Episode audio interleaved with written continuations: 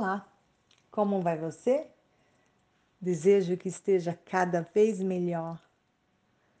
E que dia é hoje? É o primeiro dia da minha nova vida. Eu sou Eva Maria, voluntária do Amor Exigente do Grupo São Luís, daqui de São Paulo. Queridos, é com muita alegria no meu coração que venho trazer um dos aprendizados que recebi do Amor Exigente Estamos no sétimo princípio, preparador. Tomar atitude precipita crise. A palavra crise antes me dava muito medo e angústia. Penso que porque trabalhei por alguns anos na área comercial e geralmente a crise não é bem-vinda no mundo corporativo. Pois bem, no amor exigente, eu aprendi que uma crise bem administrada pode trazer grandes resultados em nossa família e na nossa vida também. No programa Amor Exigente, temos quatro pilares que nos dão suporte para enfrentarmos a crise e sairmos vitoriosos.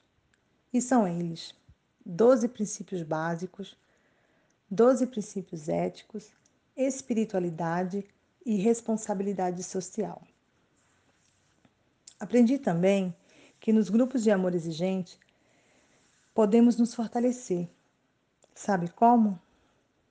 Através da nossa frequência aos grupos, estudando os princípios, lendo os livros indicados, assistindo às palestras, cumprindo as metas, praticando a espiritualidade, fazendo as partilhas. E o mais valioso que eu aprendi e recebi foi o apoio dos coordenadores de grupo do Amor Exigente.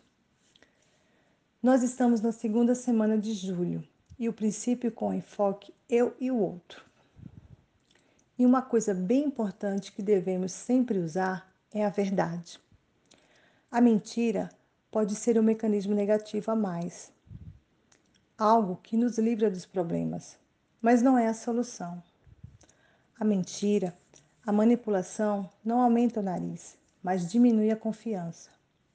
E na crise é fundamental falarmos a verdade. E com isso a confiança cresce. Nós não toleramos as mentiras dos nossos adictos. Então, que sejamos o exemplo. Eu vou contar uma história que aconteceu comigo, onde usei o que eu estava, o que eu venho aprendendo e recebendo do amor exigente.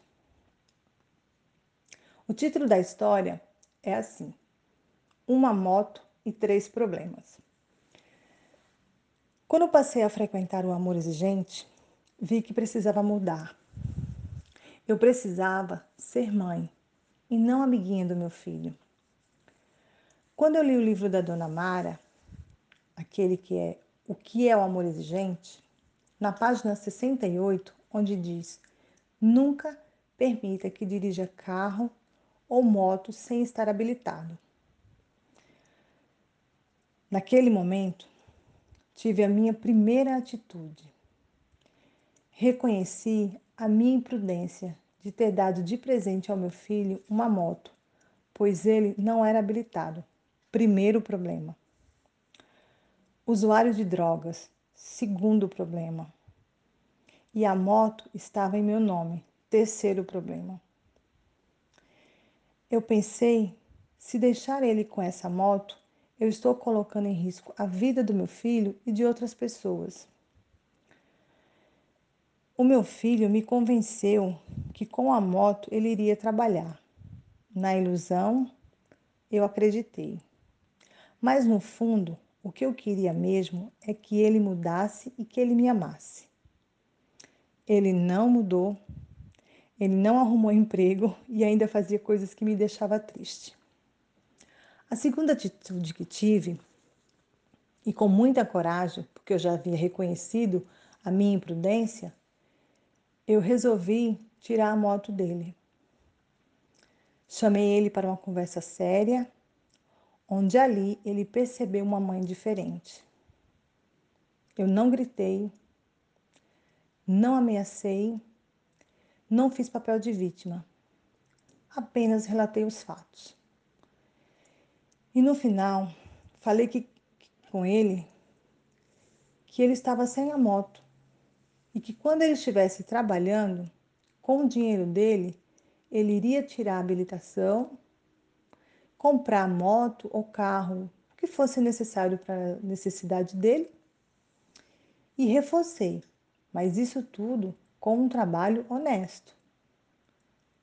Então, a crise se instalou na minha casa. Ele me xingou, falou palavras duras, disse que eu era uma péssima mãe, não tinha palavra, que dava presente e tomava.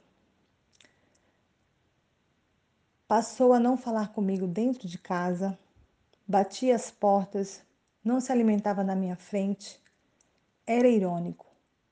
E isso durou meses. Foi muito duro para mim. Ele até tentou me convencer algumas vezes de devolver a moto. Chegava de mansinho, falando baixo, amoroso. Aí dizia: Mãe, devolve a minha moto.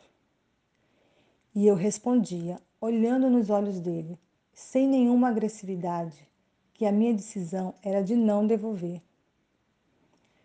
E aí ele voltava a fazer as mesmas coisas.